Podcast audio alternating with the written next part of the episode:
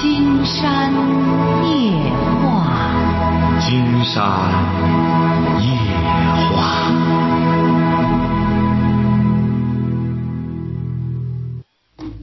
晚上好，听众朋友，我是您的朋友金山，很高兴和朋友们相会在午夜。马上接我们朋友电话哈。喂，你好，这位朋友。喂，你好，金山老师。嗯，我们聊点什么？嗯，聊一下感，就是那个感情上面的问题吧。您多大了？我今年三十五岁。啊，怎么了？嗯，结婚两年了，现在呢，就是一直，嗯，怎么说呢？嗯，和老公呢，一直就是没有那种两性关系。怎么会呢？你三这，你是三十五岁是初婚吗？嗯啊，是是初婚。你是初婚。对。他多大？嗯，他大我十岁。他是几婚啊？他也是初婚。他也是初婚啊？对。哦，他四十五岁。对。他是干嘛的呢？嗯，就是就是搞建筑的。建筑工人啊。对。也就是说，你俩都是初婚。对。哦。是怎么会？这是怎么造成这种情况呢？是你没有这种需求啊，还是他没有啊？嗯，他他好像就是这一块完不成吧。他你也没有，关键你也没有性经验呀，你俩都没有啊。嗯，都，他是属于那种，就是那种生理上好像就是有点问题吧。不会的，他能干建筑，为什么呢？经常告诉你哈。不是，他是那他是那种就是那种短小，就是根本就没没有一样的那一种。去我去医院给他查了，然后人家医生都说过，嗯，嗯，就是说他生理上就是嗯，反正就是那种一种这种情况好像就是挺难治的，好像是。他治干嘛呀？本来经常告诉你哈，你不要听些大夫，他有多短，他勃起有多大呀？勃起以后。嗯，反正就是完不成这一块。不是你别完不成，他勃起以后有多大，生殖器有多大，阴茎有多大？我也不知道。那你这，他只要能，他指定能勃起。你他干建筑的身体应该没问题，最大的问题你知道出在哪里吗？嗯。因为他一直到四十多岁，他看来也一直没找上对象。不是不是，他他就是他原先就是找过几个，然后都是用就是。就是你看金山给您说的，你不听，你就听他胡说八道。他没有这性经验，他也回过头。很多男人为了掩饰自己这个之后，他会瞎编一些东西。你这个再就是你也不懂性，看来这个性啊，他这个多多少少我多多少少懂一些，因为毕竟这个年龄在。那你懂什么？你说说吧。男人的性，你的男人的生殖器，你介绍介绍吧。你懂什么？那你看你还。还男人的你懂吗？男人的生殖生殖器它不在大小，你不要光听别人说。哎呦，多大多大？那上次还有给金山说他那个二十八公分，金山说你那是看的驴的，你幻想成你的了。所以说你呀，记住了哈，男人的这个生殖器阴茎的大小，它不影响他怀孕。现在呢，就是这个问题。现在呢，就是你像父母，你老说他短小，你又没有个大小的个头的概念。你比如你本身知道男人应该多大，那你说男人那个应该多大多长算是长，呃，算是大多长算是短？他基本上就是说多大多长吧，那个倒倒是放在一边儿。现在就是，现在就是你看他这种情况吧，双方的父母都不都不知道。现在呢，就是我的父母呢，就是一直就是问我，就是为什么就是不要孩子什么的，就是毕竟年龄这么大了，嗯，所以感觉也是挺为难的。你为难什么？你说他是他能射精吧？起码能射精吧？不能。怎么不能呢？那你这越说越……那你说这个人他就是，那你说吧，他怎么着也没有精。现在他就是什么情况呢？你比如说，要是就是。怎么说呢？如果要是那种就是你你下位的那一种，他基本上他都完不成。那怎么叫完成啊？他当然完不成啊，因为他一直到这么大了，他没有过这种和女性性交的这种经验。你不懂吧？经常给您说，你还排斥这个男人也是这样，他一直没有和女人在一块儿性交的经验，他是完不成的。你搞过调查吗？很多新郎新娘新婚之夜是完不成的。现在因为毕竟这都两年了吧，就是就是结婚，什么？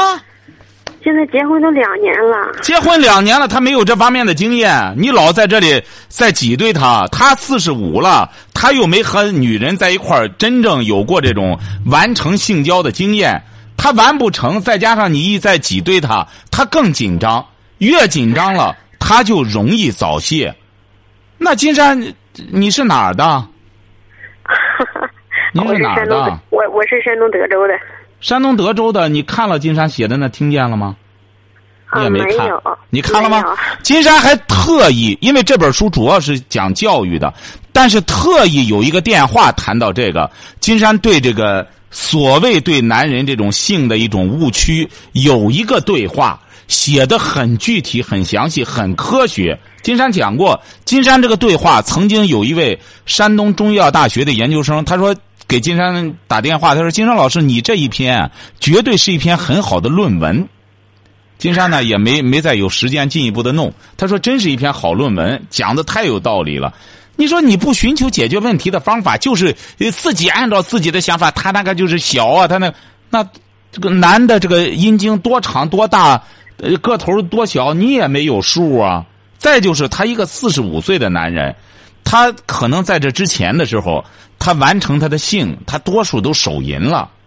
他手淫习惯了之后啊，很容易引什么？对对对，你你说的这种情况应该还是对呢，他能不对吗？金山讲的，金山本身就是性专家、性学专家、性科学专家。金山在齐鲁网接受那非常那招调，不就谈到这个吗？你本身你这个性，男的女的都会涉及到性，这个不要讳莫如深，不要愚昧的不提啊，不提它也存在。你就像他这个，你本身他四十五岁了，他结婚，你首先要在性上，男人的性是很脆弱的。金山讲过，男人有两张脸面，一个是上面的脸面，一个是下面的这个脸面。下面的二兄弟有血有肉，最知道害羞了。哎，他是有羞有臊的。你一说他不干什么，他就抬不起头来，他臊的抬不起头来。你这个你本身你不懂男性，你你回过头来光按照你这个，你得先慢慢的呵护他，因为他四十五六年了，他这个肌肉啊是有记忆的。因为很多这么大年龄的很多男士吧，他长期用手淫，那么这个包括很多年轻的也是这样。你看二十来岁。金山曾经接待过几位朋友，他就觉得我是不是有？金山说没什么病，你在这之前可能有手淫史。手淫史不要有压力，首先不要有压力，因为肌肉有记忆。因为你长期手淫吧，他这个阴茎就认为哦，用手鼓捣鼓捣就出来了，他不认女性生殖器。你得慢慢的两个人慢慢的先感情上融通，慢慢慢慢的抚慰。金山讲过，男人这个二兄弟啊，比他上边那个大兄弟。更知道廉耻，晓得吧？哎，你看你这个有什么可乐的？金山就是用艺术的语言在描述性的问题，晓得吧？嗯，怎么说呢？因为我我了解，就是了解咱这个金山烟花节目，因为我听了差不多有十五六年了吧，算是。那十五六年，你为什么不去买金山写那本书？你看看金山有些东西，你说不能说的，他因为有些年轻朋友在听，小孩在听，说那么具体了之后，对对，我理解是不是啊？你这，你自个儿买一本，金山上次已经说过了，你买一本你自个儿看看。你们就是现在就是你们出的这种书有没有那种语音的？因为我的视力有点问题。哦哦哦，那现在还没有语音的，还没有语，就就，你找你让他呢？你老公呢？嗯，他他你看干嘛？你得让他看呀！你看了还麻烦了呢。你买一本让他自个儿看。现在就是他现在就是什么样子就什么样子了。我对他就是也也。那你看了有什么用啊？你看你真固执。现在我现在关键关键的问题呢，就是说关键就是现在你说是就是做那个试管婴儿好啊，还是就是领养一个小孩好啊？现在关键就是你有钱，你愿做什么做什么去。你看这个油盐不进，这这是男人的问题吗？本身就女人的问题。跟你讲了，你说小多大，你又不知道，你眼睛视力还有问题，你回过头来还这么自负，什么事儿听不进去？你又不是说看了我知道了，或者我知什么？不是听不进去，现在是他确实就是，确实就是有点问题，因为就是好几个医生啊都给他查了，基本上就是他说这种情况没治，基本上就是。金山告诉你了哈，嗯，光在金山夜话里有个女的。医生查了好几个医院查了，你不能生育。嗯。她结果从二十六结婚，到了三十九的时候，和村里的一个赤脚医生胡鼓捣了一通，她怀上了。因为她这十五六年 一直就就就认为自己不能怀孕，和他对象就在一块儿，他也不干什么，他认为自个儿也不能怀孕，和那个些些赤脚医生，他四十了怀上了，而且还生出孩子来了。哦。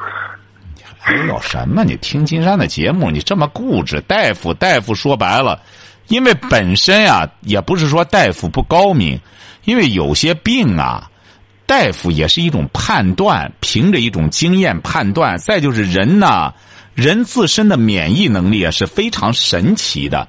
有些病你永远治不好，但一旦他自身产生抗体，他有了这种免疫能力，他很可能会发生奇迹。金山就给很多病友就提出这个问题来：当得了病，不要大夫给你一说，你就判了死刑了。一定要自己首先树立信心。你像你这个情况，金山一听你就外行，你还又是大小什么的，你本身你就不懂。你懂的话，首先要抚慰你这个对象。他四十五了，他干建筑，他在之前没见过女人。说白了，他要是有好，他要有那女人，他还何必熬到现在啊？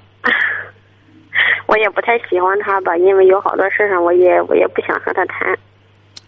别挑了，你也太没数了。你这个人啊，就是人得自固有自知之明。对对对。你没有自知之明，你回过头来你还挑三拣四，挑三拣四得有资本。对于我这个婚姻，我也不想动他了。现在也就是也就这么凑合着过吧，算是。这么凑合着过，他没这个智商，你让他买本书也成啊。他自个儿敲门声看完了。他自个儿知道咋回事了，他没有压力了，没有心理压力了。你很有钱吗？嗯，我没钱。你没钱，你怎么做试管婴儿去？你知道那玩意儿多花钱，而且弄一次不行，钱白花了。对，我所以说你根本没数，你这让你不花钱嘛？你还这个那个？你要想要孩子，正经八百的，这么简单，又不用花钱。就是三十块钱买了之后，让他敲门声自个儿看看。他自个儿看了，首先他没压力了，他知道哦，我这不是什么病。他没压力之后，他就放松了。他放松了之后，容易缓解这种这种这个呃这种这个男性的这种呃这种所谓的假性的阳痿是吧？啊，哎，你慢慢的，他他这方面放松了，他性格脾气才会改变。他就会和你感情上就会慢慢的就贴近了。对我挺好的，应该说是他对我可以。他就是对你太好了，才惯的你这脾气这样。他要对你不好，没这些毛病。本身人家人对你还挺好，你在这里能上了。哎，他四十五，他小，他那个什么？上次那位朋友就说小，一问他那对象那个头有多大？那个那个东西。十五公分，量了量，十五公分还小啊！你想要多大呀？他说他看那书上了，都说十八公分，还还嘿嘿笑呢。咱们有些女性很搞笑的，你找个男人，他个头高点儿，你或者你觉得好看，面子上，你说你回个头来还得再挑剔人家，他觉得他个头挺高，那东西小，他就觉得不正常。经常给他讲了，你以为大个头那东西，那二兄弟跟着个头长吗？那你这一说，人家那长到两米多的时候，那那东西得多长了得？所以说啥不懂，胡胡胡勒就是。记住了啊，两个人疏导好感情，别别琢磨那试管婴儿哈，没病哈。行，哎，好嘞，再见啊，嗯好，哎，再见，哎。金山干这事都是积德的事我们有些大夫就这样。你到那里一说怀不上哦，精子有问题呀，什么个头小啊，怎么着怎么着？有些人还就真信。喂，你好。你好，金山老师吗？哎，我们聊点什么？你好，我金山老师，我在这个镇村打工着吧。啊，我从那里来，我得呃给正好丢了四千块钱。从周村到哪里去啊？从周村上周村，这二十来里地，这个这个有三个岁数，说有十多年了，就是太乱，这个技术太多，这个得说。你是想反映你从哪里到周村？你从周村到哪里？我从周村到都上吉阳来，来到周村，来到周村车站上，就把这个钱丢了。哦，你说那里经常丢钱，经常丢钱。经常丢钱，你为什么不注意？你放哪儿了？我放着布袋里，他给我拉到布袋子了。那你放哪个口袋里了？放这衣服袋里，从从夹不这个布袋拉是拉上来，从这个夹沟夹层里边掏出去了。嗯，是啊，你明明知道那里这这小偷多，你不注意，偷走偷走多少钱？这四四千。你瞧瞧，你四千多块钱这么一沓子钱，那小偷一看你那口袋里头就有钱。啊，对是，啊我怀疑这，我怀疑这个介绍是，我怀疑这个车上这个司机和这个是和这个售票员和这个合伙，可能是。你呀、你记住了哈，你怀疑的事儿，你没有谱的事儿，你最好不要瞎去折腾。公安局都不能随随便便的怀疑别人。是介绍是，我哎，你别回过。头来，你怀你没有任何证据，你凭什么怀疑人家去啊？这个人上了以后，他没买票。啊，那你就别管了。金山觉得你以后啊注意吧，因为怎么着呢，这位先生啊，你去追究这个啊，你等于缘木求鱼，晓得吧？明白这个道理吧？啊，就是顺着树去找鱼去。就像今天金山一位朋友也是这样，他本身孩子遇上事儿了，原来这是个老板，没遇上过事儿，遇上事儿了，他就觉着，哎呦，这这怎么这些职能部门不作为呢？金山说：“你你再和他闹，他没有压力，因为你没有闹到点子上，晓得吧？你应该首先让他给你立案，立了案之后再谈别的事儿。压根儿没立案，没立案就说明这个案子不存在。我也报了案了。你报了案，你你立案了吗？我立我派出所也，我上派出所也去两趟了已经。啊，他就给你记录记录，他这个也不好办。你你，但是你提供一个信息，就是说从这个周村到济阳这个线上小偷挺多，也告诫也告诫其他的。也告其告诫其他的农民朋友，过节了，挣俩钱儿不容易，晓得吧？就是就是。别嘲笑过去啊，那农民啊，把钱啊藏到鞋里啊什么的，别嘲笑这个，晓得吧？现在最好是用用这招啊，没什么不好。别回个头去，弄那个大口袋子里，你这鼓拉着，你说自己那小偷都是这样，一方面有人转移你的注意力，那他就干着活儿的非常溜，让你感觉不到就弄走了。这个人上来车不超过五分钟，人家就走了。哎，行啊，你就别记住了吧哈，以后要注意了哈，这代价太大了，四千块钱，晓得吧这？个钱还不，这个钱还不是我的，我还接受的这事儿。那你就得还人家吧，那当然我得还人家。哎，得还人家吧。你这个学费应该说也不算高哈，四千块钱了。你而且你知道，这位先生，你还说这一块贼挺多，你看你就不注意。当然，在这儿呢，金山也希望，因为这条线上的公安部门应该注意了。你说是不是啊？你说这个人就是这样，你公安部门你不去管，如果要小偷的话，放开了手干的话，你真是防不胜防。人家说不怕贼抢，就怕贼惦记着。哎，你要贼一惦记上你，他就人家就干这专业的，弄来弄去，早晚就给你偷了去，晓得吧？这个人上来不超过五分钟，到啊，到到成了，注意吧哈。你看，这这都都这都磨到了，弄来弄去的就行。喂，你好，这位朋友，啊，你好，金山老师，哎，我们聊点什么？我想跟你聊聊，今天我的姑娘在上，他上初一吧，今天下午遇到点事儿，我不知道他对不对，说想跟你聊一聊。啊，说吧。下午老师让他就说跟全班同学讲，就说是你呀、你这个电话，你这个电话呀，呃，你弄一个正常的位置，要不然金山听不全你讲什么啊。啊，好嘞，好了，不要动了。啊好，呃，我的我的姑娘今天下午老师让她呃让同学们反映反映，全班有没有就说是呃抄袭作业拿着钱帮着同学抄袭作业的问题。呃，他前面讲下去之后呢，老师让我姑娘和她的同位把这个事呢，都说是让她去那个找找全班的友嘛。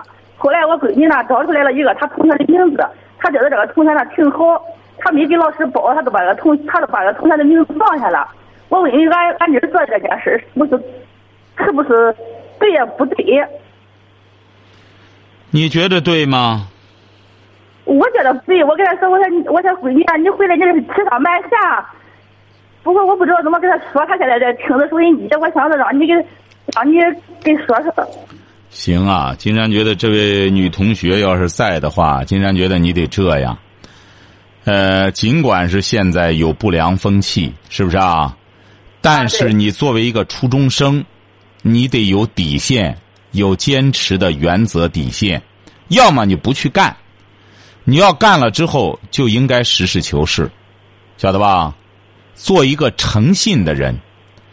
我们现在很多人不晓得，说这个你特别是你比如说这位初一的女同学哈，什么才叫一个高尚的人，一个纯粹的人，一个脱离了低级趣味的人，就是他敢于做一个诚信的人，就是说敢做敢当。你比如说像你吧，老师让你去收这个去检查这个，你检查到了你的。朋友好的，你就把他的名瞒下，那让其他同学看得很清楚啊，那你在同学中就会失去威信，晓得吧？这么小最好不要学些这个，还是应该从正面学一些东西，这样才有利于你自身的发展，好吧？给孩子好好说说吧，哈。啊。喂，你好。讲话。喂。讲话。哦，金山老师啊，哦，我想咨询一个问题。我儿子上高中了。什么？我说我儿子上高中啊。啊。他现在不是文理不分科了吗？啊。那个，他想他现在想学设计，设计专业，那个怎么报考什么？得得学艺术班吧？是。设计专业。啊，对呀，他想学设计，就是美术设计呀。啊，对呀。啊，美术设计他可以报那个什么，报那个，呃，艺术类专业，报报他不艺术类专业，不光艺术学院有，一般的你像山师什么都有这一类的专业。他得上了大学之后再报，是现在。啊，得上大学之后，那个他可能还得有一个专业的考试，但是现在呢。呃，专业考试好像加分不多了，主要看文化课。你比如说，他要是想学，呃，这个设计的话，有可能归文科。那么归文科考的时候呢，有可能就侧重于文科。他首先这个高考的分数得够，然后他平时呢喜欢绘画什么的，恐怕他也得有这方面的这个训练。啊，他现在他在这个咱那个长乐二中上的，山东省长乐二中啊。啊。他那里不是有这个么个吗？有这个，就是现在星期六、明天啊。金山告诉你，最好的方式，你这样哈，你让你儿子学会和他的班主任沟通。你比如说，他把你刚才说的这些话告诉他班主任。你说现在文理不分了，如果要是我将来想学这个艺术类专业的这个呃平面设计，我应该考什么？他的班主任、高中老师这一方面最清楚了。哦。他每年啊，这个所占的比分什么的，这个高中老师是最清楚了。他班主任老师他说不愿让他学这个专业的。为什么不愿意让他学啊？他说：“那那个艺术班的话，得得考艺考，艺考那个你上大学的话，只能考艺术类的学校啊。”没有他，你像一般的师范类学校也有，也有这个专业，晓得吧？也有这个专业。现在总的来说，金山告诉你哈，这个艺考这个分儿是很宽松的。你把他考个美术吧，他学个素描什么的，基本上就过了。关键是文化课的分儿。哦，你晓得吧？他原来的时候啊，老是想通过学学个这个所谓的艺术类的呃专业课，然后文化课上降低要求。现在国家文化课现在要求嗯降低的很很少，晓得吧？哦，哎，好嘞，再见。喂，你好，这位朋友。喂，金山老师。哎，我们聊点什么？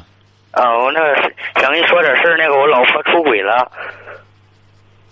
你多大了？二十一。哦，你还没结婚？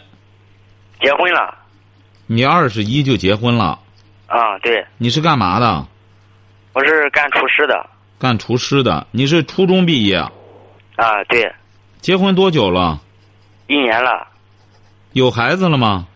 没有。啊，你老婆多大？我老婆二十三。哦，你老婆那那个是什么文化？嗯，初中。哦。她是干嘛的？她是整天在家没事干。哦，她怎么出轨了？说说。她就是跟网友聊天，然后出去见面，就这个那个的。不是你有证据吗？她承认吗？承认，他承认。和网友干嘛了？就出去上宾馆了。啊，和网友上宾馆，那他打算怎么办呢？你比如说，你在外边烟熏火燎的挣钱，他就在外边和网友。你稍等一下哈。啊，行好。稍等一下啊，稍等一下，这个电话还要啊。喂，你好，这位朋友。喂，你好。啊，你以后啊，不要让老这个老让他在家闲着啊。他这次怎么给你？他怎么办？打算？他现在什么也没说。啊，你得是他现在在哪儿呢？他现在在外地。他怎么在外地呢？你俩结婚，你不说他整天在家里吗？嗯，他在老家，我在外地。你那老家在哪里啊？聊城的。聊城，哈，好嘞，接通他爱人的电话，接通聊城他爱人的电话，问问他咋回事接通这位小伙他爱人的电话哈。在这儿呢，金山也得感谢咱们这个山东画报出版社的副总编哈，呃，就是咱们作为人家作为一种总编，呃，傅光中总编呢，本身他就是一位总编，星期天也拿出时间来，呃，目的是什么呢？就是也和金山的听众去见见面，包括咱书店的领导，这次也非常感动。通过这一次我们出出去这个签售和听众对话呢。呃，书店的朋友也感觉到说：“哎呦，呃，金山老师，你签售啊不一样。呃，这个说怎么着呢？说一般的我们签的明星签书啊，一个是没这么多人，一个是呢就是签个名，这些人也不认识那个人是谁，光听说是个名人就来，呃，顺便签上就走了，也不会有这么多人。呃，金山讲过，金山不是个明星。”不是个概念明星，你比如说像书店的朋友也不理解，说怎么签完了这些人都不走呢？最大的个特点就是金山签完了，基本上大家都不走，满满的都在那里，都在那儿怎么着呢？金山就得和大家对话，基本上都得这个对上他。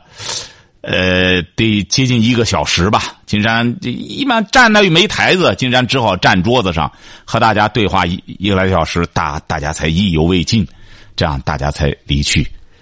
呃，就是为什么金山觉得，你看我们现在实际上有志于这种真正的这种，呃，这个做这项工作的朋友呢，不止金山一个。金山讲到，你比如说像。咱这个画报社的傅光中总编也是，他也是想借用星期天，想和更多的人这个对话，呃，更了解一下这个一线的情况。有一位呃，我们的听众，他今年是九十都多了，哎呦，您说这个人，所以说我们现在金山就讲过，我们很多朋友一定不要受到一种年龄的压力。你看，我们有些听众也是，哎呦，老气横秋，一问多大了？呃，这还不到七十，就觉得自个儿岁数多大。昨天这位先生九十开外了，一个人他也他好像是没结婚还是丧偶了，金山也不了解。自个儿戴个小小礼帽，他是属于抗战时期的那什么，呃呃，工作了的。他就是自个儿，而且是自个儿从乡镇过来的。过来之后，金山说：“你九十多了，是不是需要人？我自个儿每天都是我自个儿来来回回的走什么的，就我一个人哎，就他一个人你想人家身体没事儿，所以说这个人呢，金山发现怎么叫健康？精气神。人很多人垮就是垮在精精气神上。为什么金山举过一个例子说这这现实生活中呢？说这两个人两个工友，这是前几年的事儿，同时查出癌症来。他们两个人啊，可能是长期从事那个工作吧，就是都是肺癌。原来是老工友，都是肺癌。一个很快就去世了。前几年反正的一个是三四年了，没事儿，一直还没事儿。所以说，这个人精气神非常重要。昨天这位九十多岁的，大家都非常都非常佩服啊！那真谁也不用谁服，九十了，哎。上次金山遇到我们一位听友也是九十了，哎，杨先生，你看这一位九十更是，哎呦，更更棒，身体哎，所以说我们一定要很多朋友记住了，要要要有要有良好的精气神，就没问题。现在你想想，日子过得这么好，好好的好好的过，有着良好的精这个精神状态，这是至关重要的。